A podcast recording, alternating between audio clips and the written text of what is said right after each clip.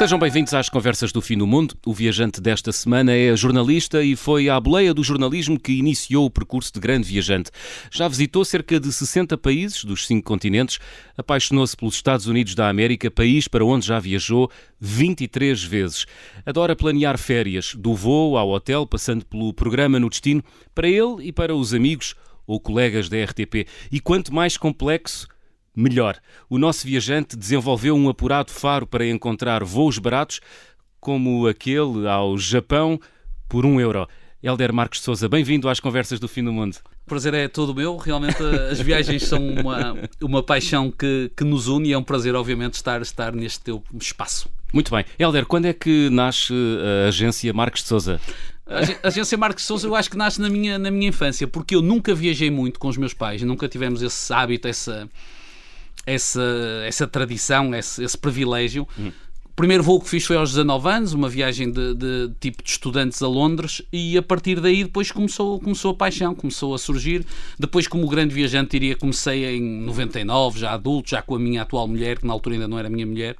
Portanto, depois aí começou as grandes viagens que são, decorrem há 20 e poucos anos. Muito bem. Eu, quando perguntava quando é que nasce a agência, era a pensar já numa agência a sério, a planear viagens e a marcar destinos. Uh, Não está nos teus planos? Hum, está, está, funciona regularmente, a faturação é zero, mas sou muitas vezes sou da, são dado por amigos que querem isto ou aquilo e eu organizo porque, como, como disseste bem na introdução, eu tenho tanto prazer em viajar como em organizar.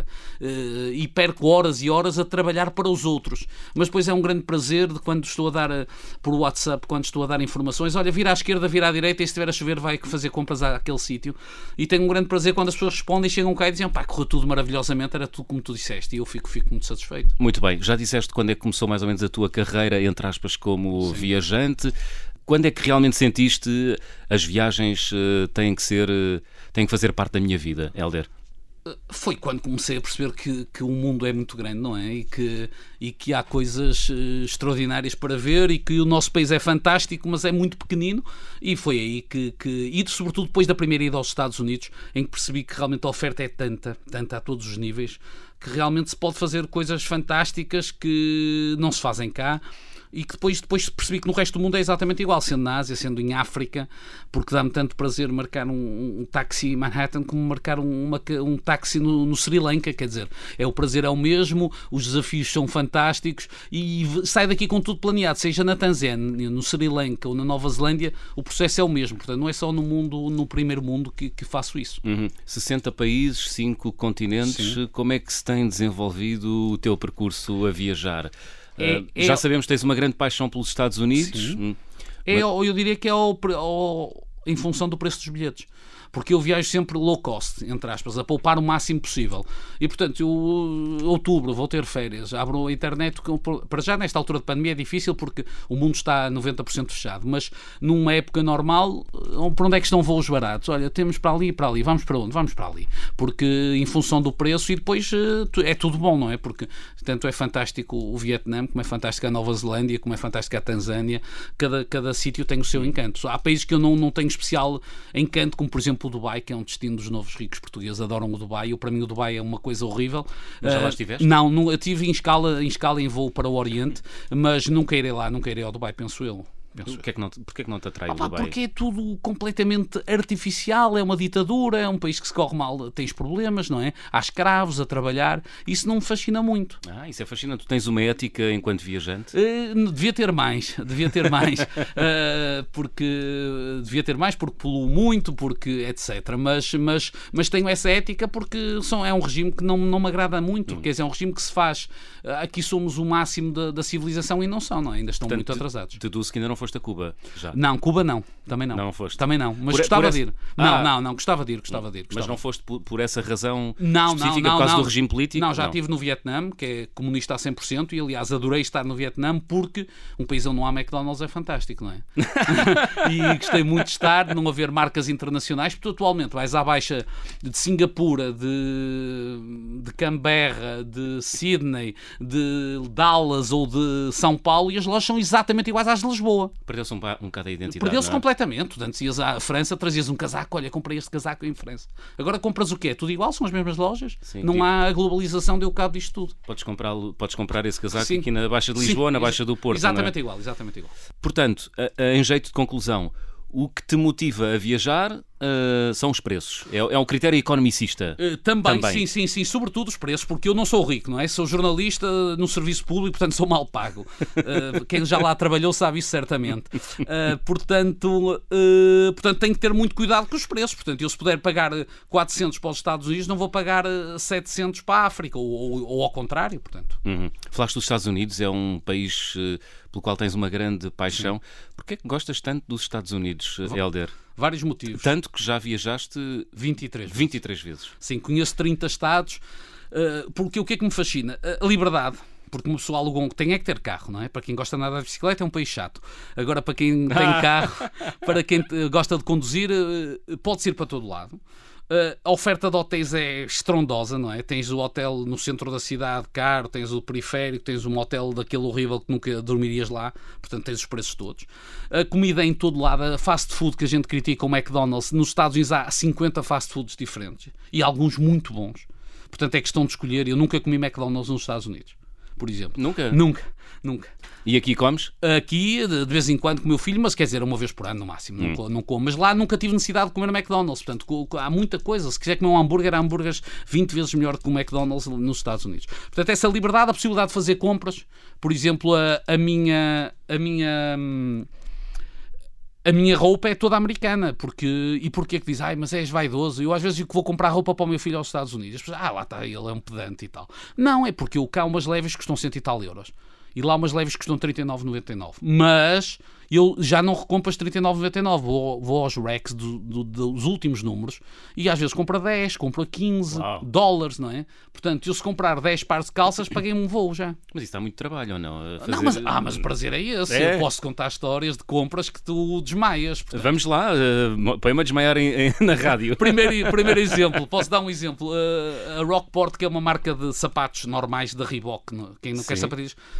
Uma vez em Orlando, estávamos no dia que vínhamos embora e fomos comprar na Rockport e então tínhamos lá uma promoção, ah, porque os sapatos custam 100 dólares, 90 dólares. Compre dois pares e damos de 40 dólares de desconto. E eu não fui aos de 100 dólares, fui aos lá ao fundo, aos últimos números. Eu comprei uns e o meu amigo comprou outros. Portanto, 30 mais 30, 60. Com desconto de 40, 20 dólares.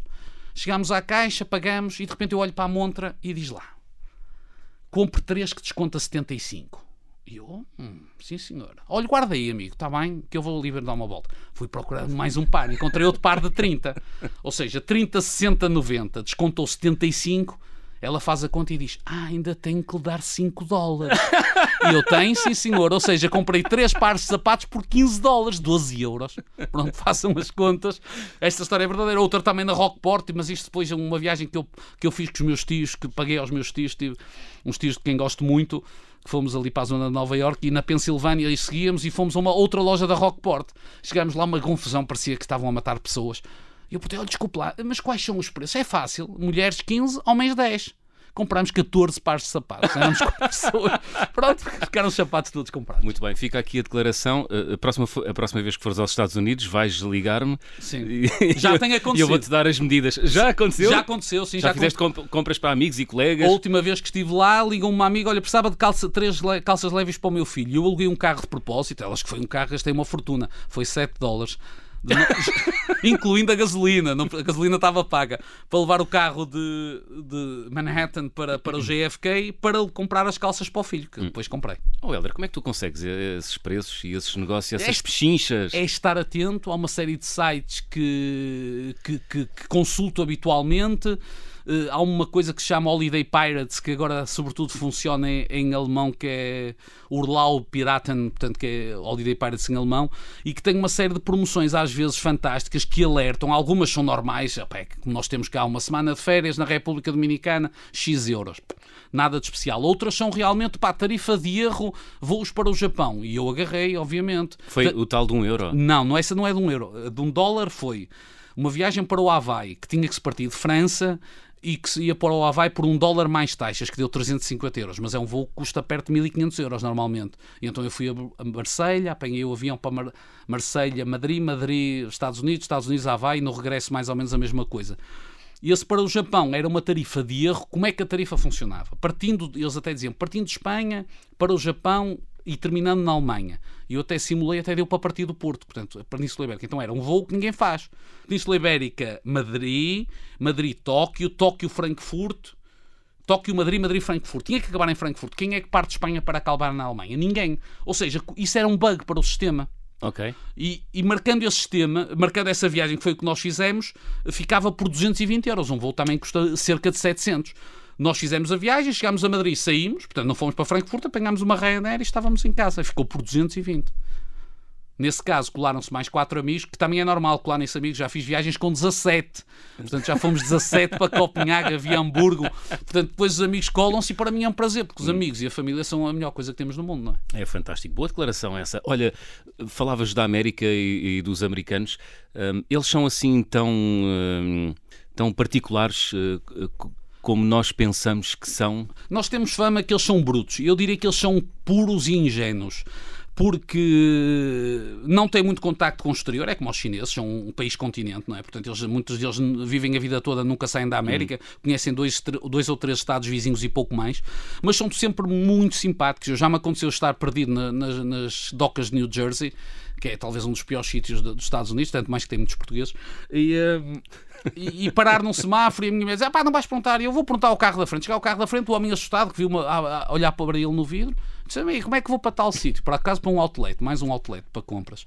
Uh, e ele é não tem nada que fazer, vem atrás de mim e foi-me lá levar. Portanto, isto é de uma simpatia extrema e eles são assim em todo o sítio. Hum em toda, todos os Estados Unidos. Do, apesar, do apesar da má fama que gozam na Europa. Apesar da má fama que têm na Europa, porque também a política externa americana é o que a gente sabe, não é? Normalmente eh, são maus exemplos desde o fim da Segunda Guerra Mundial, não é? Desde é. o plano Marshall que não fizeram nada de jeito, portanto eh, é natural que tenham má fama. Temos muita tendência para confundir os, os governos com os povos, não é? É verdade, sim, isso. Nos Estados Unidos acho que é o melhor, o melhor exemplo. É para ti o melhor exemplo? Acho que sim, acho que sim, porque tem má fama devido aos, aos sucessivos presidentes. Uns mais populares, como o Obama, que quase toda a gente gostava, mas depois também a política externa também cometeu erros, também uh, aquele, aquele Império Americano também tentou impor o, o Império Americano, mas, uh, mas os outros presidentes têm má fama, não é? Um porque era mulherengo, o outro porque era, bebia demais, o outro porque tinha que era cor de lagosta, etc. Portanto, temos, temos todo estilo de maus presidentes americanos. Há de tudo. Helder, fazes imensos planos, já percebemos que andas sempre em cima dos sites, em busca de voos e de dormidas e de programas. Uh, no meio disso tudo, nunca te aconteceu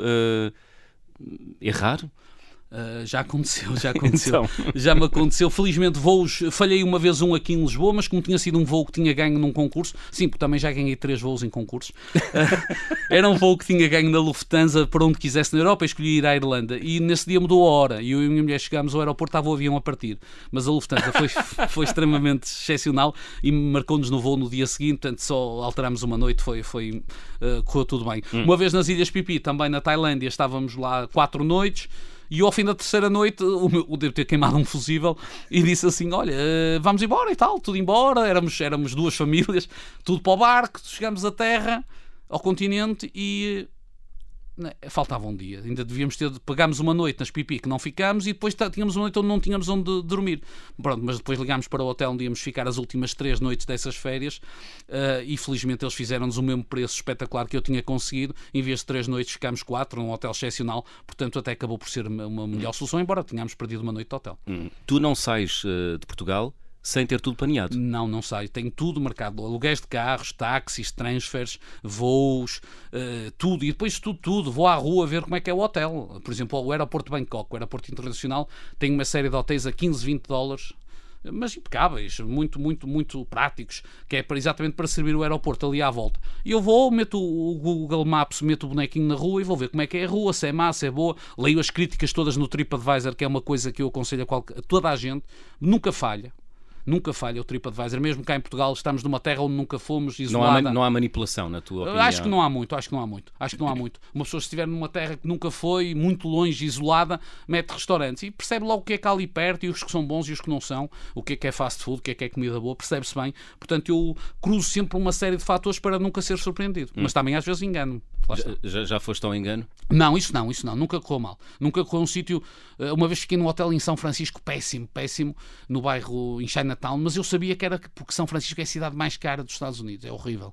E eu disse: opá, como é? Não vamos pagar, vamos pagar 300 dólares ou vamos pagar 100? E este é fraco. É pá, vamos pagar, com outro casal, pá, vamos pagar 100, que é para dormir, e é verdade. E foi assim, eh, ficámos nesse hotel que era fraco, mesmo fraco em Chinatown, Eh, não era sujo, mas era, era antigo, muito antigo, que isso é um critério importante nos Estados Unidos, é a antiguidade dos hotéis, porque mais vale ficar num hotel fraco de 2019, feito em 2019, do que um hotel de uma cadeia excelente feito em 2010, porque o este vai estar muito, o mais moderno vai estar muito mais bem conservado, portanto é uma dica que eu às vezes dou aos às pessoas que querem se aventurar nos Estados Unidos, é, independentemente da marca, independentemente da categoria, é o ano de fabrico ou de renovação. E assim, Chinatown era realmente um hotel antigo, mas isso eu sabia que ia ficar. A minha mulher ainda hoje me massacra com esse hotel que ficámos em Chinatown, porque me critica, mas, mas é verdade, foi, foi por opção nossa. Muito bem. Tens viajado muito ao longo dos últimos, eh, dos últimos 20 anos. Eh, tens já centenas de voos, enfim, Sim. eh, muitas viagens, 60 países, 5 continentes. Onde é que se nota que a indústria do turismo sofreu um grande boom eh, no final do século XX? Eh, Eu acho que as Maldivas. Já falaste um bocado do Dubai. Sim, as, é- Maldi- as Maldivas que é um processo associado, porque os capitais que investem lá são sobretudo árabes. Ah, nós, eu fui lá a primeira vez em 99 às Maldivas e regressei agora em 2018. Ah, por exemplo, o Portanto, dá aeroporto, para ver, dá Sim. para ver a transformação. por Para- exemplo, o aeroporto era uma ilha isolada, era uma ilha, a capital era outra, Malé. Atualmente já tem uma ponta a ligar os dois sítios. Ah, há montes, Malé cresceu imensamente. Aliás, tiveram agora um surto de Covid devido a Malé ser uma cidade já com muita gente. Mas não é isso que vendem. Pois não, vendem o paraíso. E Exato. aquilo é realmente o paraíso. Mas o problema é que os, os sauditas e as grandes cadeias internacionais o que é que fazem? Tiram areia de fundo do mar, fazem ilhas e estão a fazer mega hotéis. Tu reparas nos hotéis onde vão os influencers portugueses, tu só vês cimento. Porque eles metem tudo branquinho e tal, mas aquilo é quase tudo cimento. É muito artificial. São hotéis gigantescos e que realmente perdeu aquela piada que é o último hotel que eu tive das Maldivas e eu a nadar, que nado muito mal, demorava 7 minutos a dar a volta à ilha. Portanto, estás a ver o tamanho do hotel. Isso é que tem piada. É um hotel natural, em que realmente há coisas artificiais, há ar-condicionado, há, há geradores para fazer eletricidade, mas aquilo depois é tudo muito natural. Agora, um hotel que é um hotel gigantesco, como por exemplo, convido a quem quiser ir ao Google Maps procurar de Rock Maldivas. Aquilo é um projeto, parece Las Vegas no meio do mar. Quer dizer, e não é isso que as pessoas que vão para as Maldivas procuram, penso eu, de que Helder, estamos a chegar ao final da primeira parte. É a altura de abrir o álbum de viagem.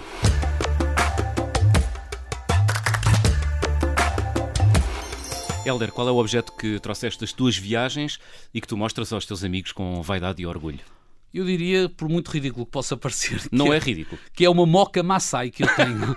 e o que é uma moca Maasai? É um pau que parece um pau normal, mas que pegando nele pesa 3 ou 4 vezes mais do que o que uma pessoa estaria à espera e que é de uma dureza brutal, é, como se- é pior que se fosse uma barra de metal e que os Maasai usam, por exemplo, para se defender dos leões. É um- uma moca que eles batem com aquilo em tudo e matam. Matam uma pessoa com uma, uma mocada daquelas e é realmente um, um, um objeto pelo qual eu e o meu filho, por exemplo, temos muito gosto. O meu filho também mostra a toda a gente porque realmente é um objeto muito curioso. Mas foi-te oferecido, foi comprado Não, foi comprado, comprado no- aos Maasai, sim. no, no Quénia. No Quênia, sim. Muito bem. Na segunda parte vamos viajar com Helder Marques Souza à boleia de uma banda. Que banda? Já vamos saber. Até já.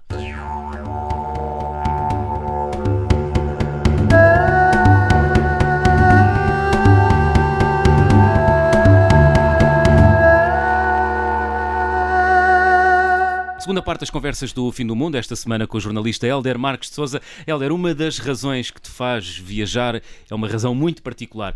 És fã de uma banda. É, a Que super- banda e quantas vezes já a viste ao vivo? Ou melhor, quantas vezes já saíste de Portugal para a ver ao vivo? Ah, já vi cinco vezes em Portugal, já vi sete vezes no estrangeiro e já tenho marcado o 13º concerto. E que banda é? Ah, Os Rolling Stones, a maior banda de rock and roll do mundo, não é? Sem qualquer dúvida. Sem qualquer, isso não há dúvida. Não há Muito dúvida. bem. E até já estiveste com eles. Sim, já os conheci aqui em Alvalade, porque outra coisa que eu tenho aos passatempos, sou louco por passatempos, era quando tinha tempo para isso.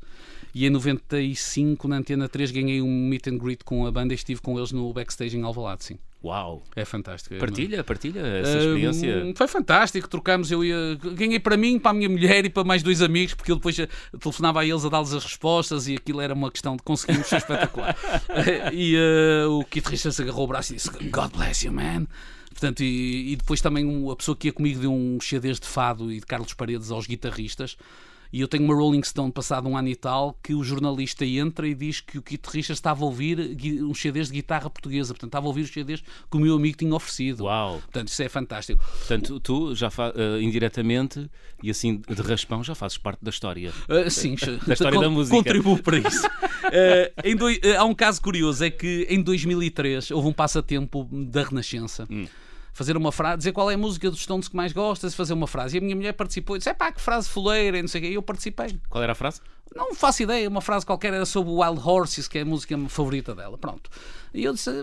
E ela foi contactada por Renascença, passado uns dias. E eu disse, olha, eu também respondi, liguei para a Renascença indignado, olha, eu também respondi, não fui contactado. Não, estamos a ver, estamos a contactar. Qual era a verdade? A minha mulher tinha sido que tinha ganho. Ela e uma miúda também aqui de Lisboa. Nós na altura vivíamos em Lisboa. Hum. Portanto, a minha mulher ganhou uma viagem a Chicago para ver os Stones. Uau. Obviamente que eu peguei no telefone e liguei à Renascença, olha, tenho que marcar este voo para aqui. Este voo é melhor. E eu marquei e fui com elas. Portanto, eu marquei e fui com elas. Elas foram de borla, eu paguei o meu voo e fomos. Foi um concerto extraordinário em Chicago. Ainda, ainda fomos ao Guy, vimos o Guy também a tocar no bar ao vivo. Foi, foi fantástico. Uh, mas tem essa, essa história dos Stones. E agora já tenho marcado voo. Voo não, já tenho marcado o bilhete, já comprei o bilhete para os ver em Las Vegas em novembro. Resta saber se posso, porque nesta altura os Estados Unidos continuam hum. fechados, estão fechados desde março de 2020, continuam fechados ao turismo internacional. Portanto, vamos ver se abre Espero que sim, para, para ir a Las Vegas pela oitava vez. Pela oitava vez, uau. Sim. Mas por tua conta e risco, quanta, quantas vezes uh, já viajaste para fora para ver os, os Stones? Já fui, uh, fui a Vigo, fui a Madrid, fui a Barcelona, fui a Paris, fui a Londres duas vezes, ao Hyde Park e ao, e ao Estádio Olímpico, fui a Chicago e agora Las Vegas. Será, será a sétima, a oitava hum. excursão ao estrangeiro. Já disseste que não eras rico. Não. Uh, mas as pessoas lá em casa perguntam como é que ele consegue fazer isto tudo? Eu consigo, eu explico-te. Dois motivos. Quando, antes do meu filho nascer, viajava em época baixa, não é? Abril e, e outubro, porque os voos são muito mais baratos. Quando o meu filho cresceu, tento levá-lo uma vez por ano, pelo menos. Por exemplo, o meu filho ainda não foi às Maldivas, por exemplo. Não deu lá está, só, só vai onde pode. Uh, ano passado fomos a também é, já um, também é já um grande viajante. Cento, o, filho. o meu filho completou agora 16 anos e tem 154 voos. Uau! É, porque eu esses contabilizo, os meus não contabilizo, mas os dele contabilizo e periodicamente fazemos uns cartazes para celebrar os voos 100, os 150 ou 50. Temos isso tudo e depois dá fotos fantásticas. E, um, portanto, é isso. Portanto, uma pessoa tenta gerir. Obviamente que os bilhetes. Uh, os bilhetes, pode dizer, são caros, são. Nos Estados Unidos, os bilhetes para os espetáculos são caros. Mas tem uma grande vantagem, é que consegues comprar bilhetes. Tu cá em Portugal, se vierem cá os YouTube, os Rolling Stones, estão imediatamente esgotados. Hum. Ou vais para a FNAC às 3 da manhã, que já não temos vida para isso nem saúde, ou depois não há bilhetes, é um esquema é como tudo em Portugal, vive tudo de esquemas e de amigos, não é? Não metade, é transparente. Metade é? dos bilhetes desaparecem para os amigos. Eu para Las Vegas estive na fila, houve um problema do, do, browser que não consegui comprar a primeira, não consegui comprar a segunda, mas à terceira ainda comprei bilhetes. Foram bilhetes que me custaram 160 euros cada um. É caro, é, mas é a oportunidade de ver os, os Stones. Se fosse cá em Portugal, pagava 80 ou 90, portanto hum. também não é uma diferença brutal. Olha, e há alguma diferença entre ver os Rolling Stones em Portugal ah, ou no estrangeiro? Ah, ah, sim, sobretudo nos Estados Unidos. Porque eles nos Sobretudo isto é, lá é, é é, é, mais especial. É mais especial porque eles fazem alinhamentos diferentes. Uh, vão a fases da carreira diferentes. Eles nos Estados Unidos tocam muito a fase que os projeta. Os Stones nos Estados Unidos tornaram-se gigantes em 71, 70, entre 71 e 75. Portanto, vão aos melhores álbuns, Sticky Fingers, Exile on Main Street. Portanto, são concertos mais, mais diferentes, psicadélicos. Não, não, mais, mais é aquele som mais roqueiro, mais abafado de, de, do Exile on Main Street. Por exemplo, tocam a minha música favorita, que é um, nunca vem em nenhum best of, que é o Can You Hear Me Knocking. Eles tocam frequentemente nos Estados Unidos, na Europa nunca tocam, nunca vi e nos Estados Unidos vi. Porque aqui dedicam-se é mais aos, aos, aos, aos, grandes aos, aos grandes eixos, sim. Os Stones, o concerto dos Stones é um, é um best-of, não é? A grande diferença é isso, é que é um best-of do início ao fim e, portanto, o público está a delirar do início ao fim. Nos, por exemplo, nos YouTube, que é uma banda fantástica que todos nós gostamos, no meio tem umas músicas mais paradas, depois tem uma mensagem de apoio ao Dalai Lama, depois tem a fome em África, e quer dizer, aquilo não é um supermercado de música, é um espetáculo de rock. Olha, também já viajaste para ver o Paul Simon. Uh... Ah, sim, fantástico, fantástico. O Paul Simon... Conta-me essa viagem. O Paul Simon foi é uma um... viagem curta, foste aqui Muito... até ao outro lado do Atlântico em três dias, sim, não foi? Sim, sim, ir e vir, sim. Hum. O Simon é uma pessoa extraordinária, para já, porque é um poeta magnífico, não é? É o, apesar das músicas serem todas altamente depressivas, mas as letras, mas é extraordinário. foi o homem que me ensinou inglês. Porquê? Porque eu era mau aluno em inglês no quinto ano, no sexto fiquei melhor. Porquê? Porque comprei aquele disco que todos tínhamos em casa, o Concert in Central Park. É? Isso. é um dos discos mais vendidos da história em Portugal. Penso que só superado por Mingos e Samurais do Rui Veloso. Uh, toda a gente tinha aquele disco e eu, os discos, os meus discos partiu a tocar. Portanto, partiu com desgaste. Uh, saiu uma dentada Daquele a álbum. tocar, sim. Uh, e eu traduzia aquelas, aquelas letras todas, traduzia, diverti-me. Foi aí que eu aprendi inglês, foi com o Paul Simon. Acabei como aluno 12 ano a 19 em exame em inglês. Portanto, Uau. fui subindo à custa, à custa do Simon.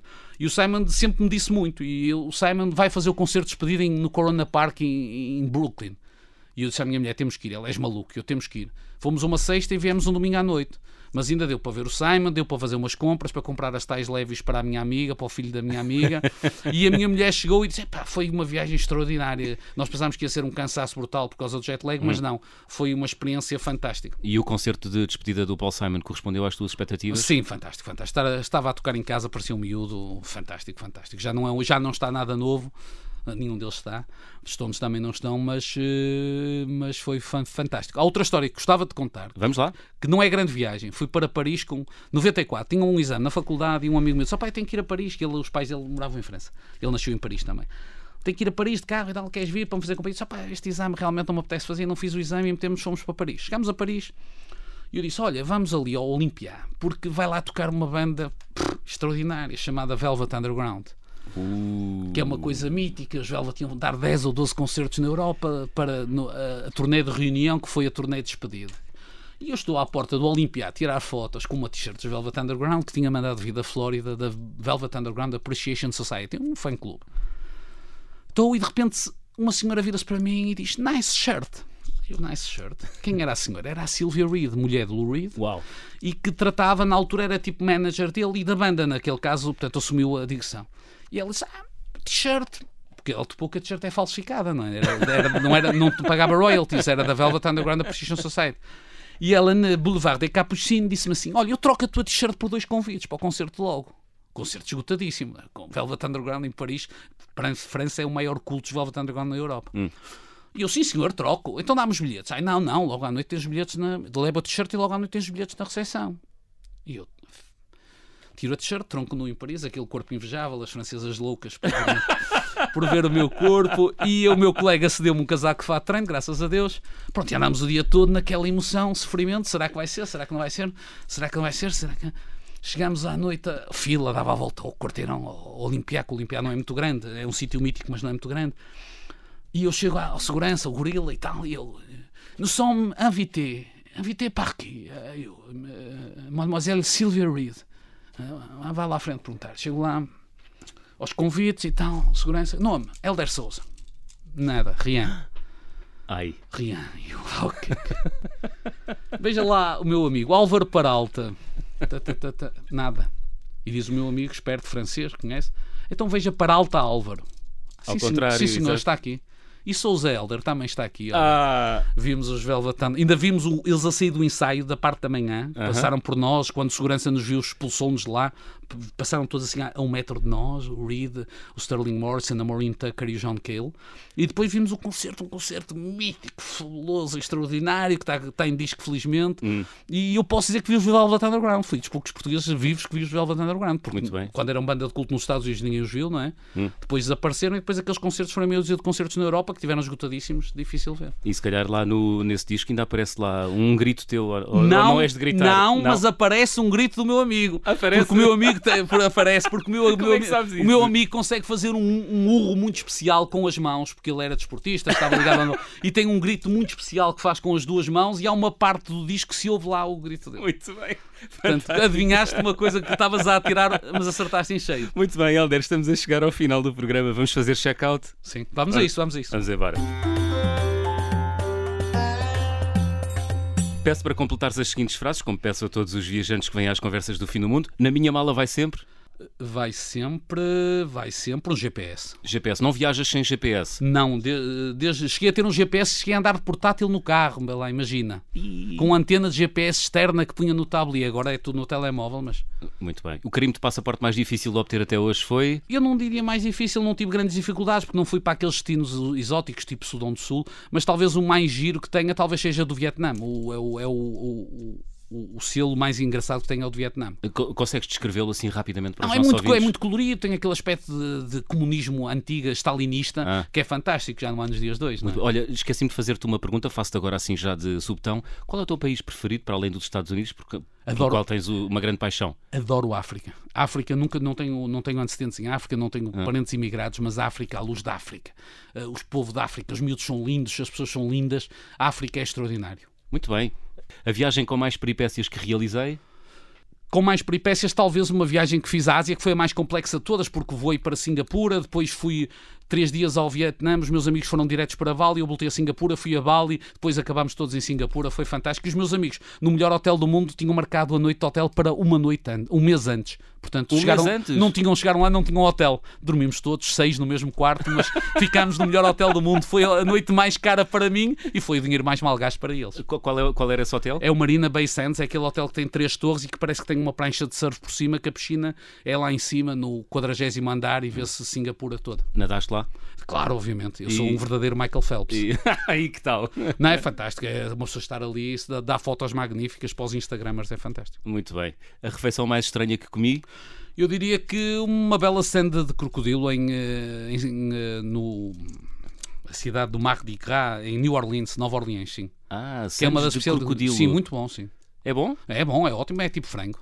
E eles lá têm muitos alligators, portanto é uma, é uma, das, é uma casa típica, lá está, que eu descobri no TripAdvisor, é dos restaurantes mais típicos, hum. só vende Santos, não vende prato, prato de comida, mas é, é fantástico, talvez isto. Tal Também qual a nossa bifana de vendas novas. Sim, parecido, mas com dentes maiores.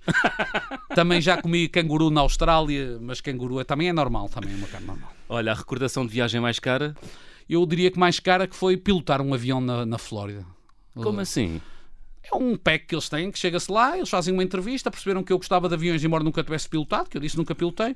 Levantámos voo num T6 Texan, num avião de treino militar dos anos 50, e passado dois minutos, um minuto estamos no ar, ele disse, agora é todo teu, sobe até tal X metros, depois fizemos loopings, tonous e, e pilotei o avião durante meia hora, hum. até a fazer a aproximação à pista. Quando estávamos a aterrar, apanhámos ali um vento cruzado, e ele, pá, corrige aqui, corrige ali, eu disse, não, a terra tu. E ele aterrou, mas eu estava a 10 metros de sol, ou menos. Olha, isso é recordação para custar quanto, Helder? Eu penso que na altura custou à volta de 500 dólares. Uau, mesmo assim. É, é caro, é caro, mas é uma oportunidade única para quem gosta claro. de aviões, pilotar um avião. E tu fizeste loopings? Fiz tudo, fiz tudo. Não Tenho um vídeo, tenho nada disso, posso-te mostrar. Eu, não, o mais grave, o mais grave é que o piloto, o piloto ia atrás, era um avião bilugar. E eu ia atrás, Sim. e o piloto ia atrás, ele quando eu para ele topou logo que eu levantei já ia a filmar. Eu de pilotar com uma mão e ia filmar com a outra, tal a descontração. Portanto, eu tenho a câmara do avião, que é uma câmara exterior, e tenho a minha, a minha câmara interior, gravei tudo. Espetáculo. Olha, gostavas de viajar com? Com o Keith Richards. Eram conversas, de, até, conversas do fim do mundo. Olha, olha. O que é que lhe perguntavas? Qual era a primeira pergunta que fazias ao Keith Richards? Epá, não faço ideia. É tudo tão bom. Ele é o melhor, é o melhor entrevistado da história, portanto, é tudo, tudo que o Kit Richards possa dizer é, é, é, para escrever, é para, para memória futura, portanto, tudo, mas eh, obviamente falaríamos de, sobretudo de música. Portanto, posso depreender que sabes tudo sobre a vida de Kit, do Kit Richards. Sim, quase tudo, sim, sim, sim. Inclui os mitos, as lendas, as verdades, as mentiras, tudo, tudo, tudo sobre o Kit. Fantástico, fantástico. Helder, foi um gosto ter-te um aqui. Foi um enorme prazer. Foi bom rever-te. Sim, claro. E ouvir as tuas histórias. É, é, sempre, é sempre um prazer rever os bons amigos. Olha, que música trouxeste para fechar o programa? Olha, uma música que mostra que eu realmente já estive em 30 estados dos Estados Unidos, mas não conheço nada, não é? O I've Been Everywhere de John Cash tem 90, 90 ou 92 cidades hum. conforme as versões ou lugares. E eu dessas só tive em 20, portanto ainda me falta I've been uh, only in a few places, not everywhere, claro. Muito bem. I've been everywhere de Johnny Cash a fechar a conversa do fim do mundo esta semana. Estamos de regresso de hoje a oito dias. Até lá. I was toting my pack along the dusty Winnemucca road when along came a semi with a high and canvas covered load. If you're going to Winnemucca Mac with me, you can ride. And so I climbed into the cab and then I settled down inside. He asked me if I'd seen a road with so much dust and sand, and I said, Listen, I've traveled every road in this here land. I've been everywhere, man. I've been everywhere, man. Across the deserts bare, man. I breathe the mountain air, man. I've traveled, I've had my share, man. I've been everywhere. I've been to Reno, Chicago, Fargo, Minnesota, Buffalo, Toronto, Winslow, Sarasota, Wichita, Tulsa, Ottawa, Oklahoma, Tampa, Panama, Mattawa, La Paloma, Bangor, Baltimore, Salvador, Amarillo, Tocopilla, Barranquilla, and Padilla. I'm a killer. I've been everywhere, man. I've been everywhere, man. Across the deserts, bare, man. I breathe the mountain air, man. Travel, I've had my share, man. I've been everywhere. I've been to Boston, Charleston, Dayton, Louisiana, Washington, Houston, Kingston, Texarkana, Monterey, Faraday, Santa Fe, Tallapoosa, Glen Rock, Black Rock, Little Rock, Oskaloosa, Tennessee, Tennessee, Chicopee, Spirit Lake, Grand Lake, Devil's Lake, Crater Lake, the Beach Lake. I've been everywhere, man. I've been everywhere, man. Cross the deserts, bare, man. I breathe the mountain air, man. I've traveled, I've had my share, man. I've been everywhere. I've been to Louisville, Nashville, Knoxville, Omaha, Shefferville, Jacksonville, Waterville, Costa Rica, Pittsfield, Springfield, Bakersfield, Shreveport, Hackensack, Cadillac, Fond du Lac, Davenport, Idaho, Jellicoe, Argentina, Diamantina, Pasadena, Catalina, see what I mean? I've been everywhere, man. I've been everywhere, man. Across the deserts, bare, man. I breathe the mountain air, man. I've traveled, I've had my share, man. I've been everywhere. I've been to Pittsburgh, Parkersburg, Gravelburg, Colorado, Ellensburg, Rexburg, Vicksburg, Eldorado, Larimore, Atmore, Haverstraw, Chattanooga, Chastity, Nebraska, Alaska, Opelika, Baraboo, Waterloo, Kalamazoo, Kansas City, Sioux City, Cedar City, Dodge City. What a pity. I've been everywhere, man. I've been everywhere, man. Across the deserts, bare, man. I breathe the mountain air, man. I've traveled, I've had my share, man. I've been everywhere. I've been everywhere.